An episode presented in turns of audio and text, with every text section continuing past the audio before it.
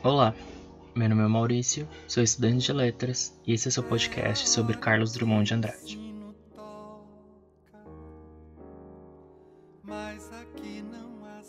Bem-vindas e bem-vindos ao nosso podcast sobre Carlos Drummond de Andrade. Neste episódio, vamos falar um pouco sobre o livro de Drummond que está na FUVEST 2021, Claro Enigma, de 1951. Faremos uma introdução do livro para que você possa continuar seus estudos e aprofundar a leitura do livro. Então, vamos começar?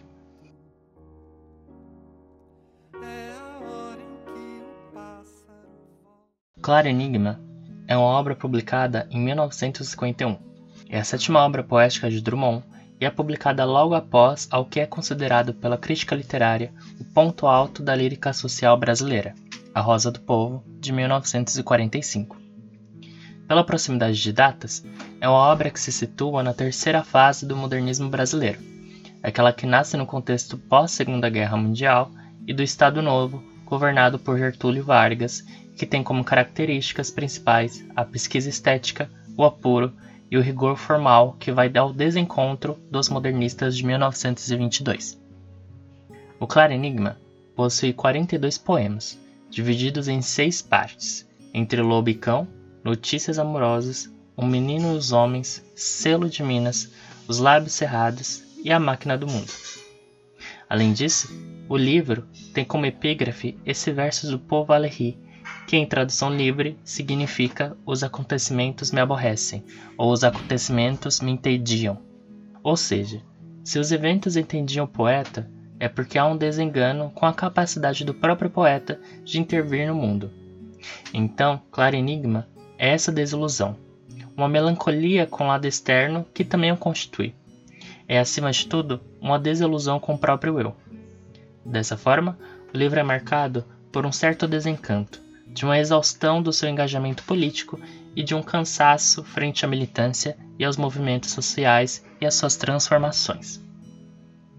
É uma obra em que o lado introspectivo, melancólico, filosófico ganha força. É um mergulho na interioridade do sujeito, vasculhando assuntos como a sua origem, o amor e a memória. São posições subjetivas, internas, mas que serão constituídas e atravessadas pelo lado externo, o social, imbricando esses dois lados que não existem separados, já que uma depende da outra.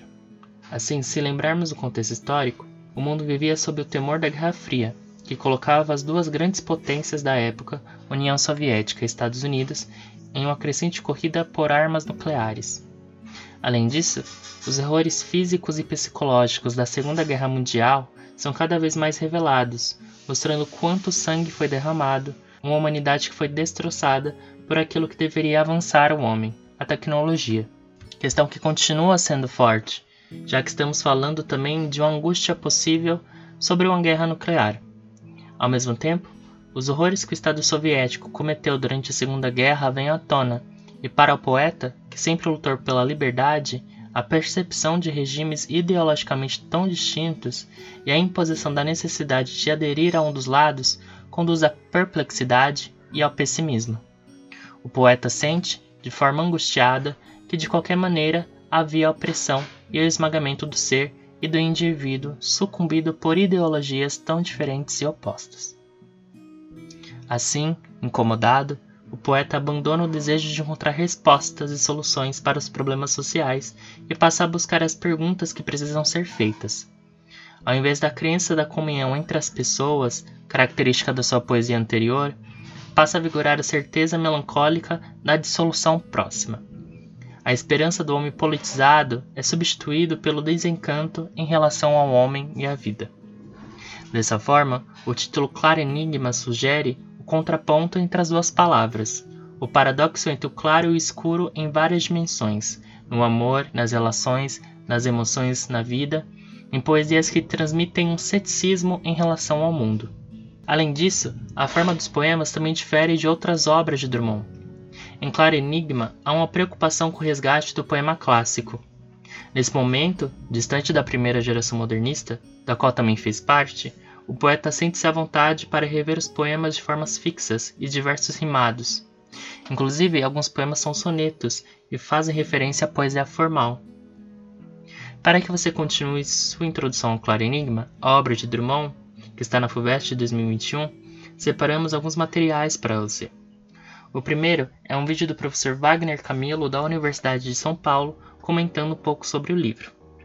O segundo é um vídeo do professor Ivan Marques da Universidade de São Paulo comentando alguns traços de Claro Enigma e um terceiro é uma entrevista do Jornal da Universidade de São Paulo com a professora Viviana Bose, na qual ela comenta alguns pontos principais do livro. Após isso, não esqueça de continuar seus estudos. Preparamos material referente a cada parte do livro com análise de alguns poemas. Além disso, preparamos alguns questionários com as questões da FUVEST sobre Clara Enigma. Esperamos que você continue os estudos, bom trabalho e até mais.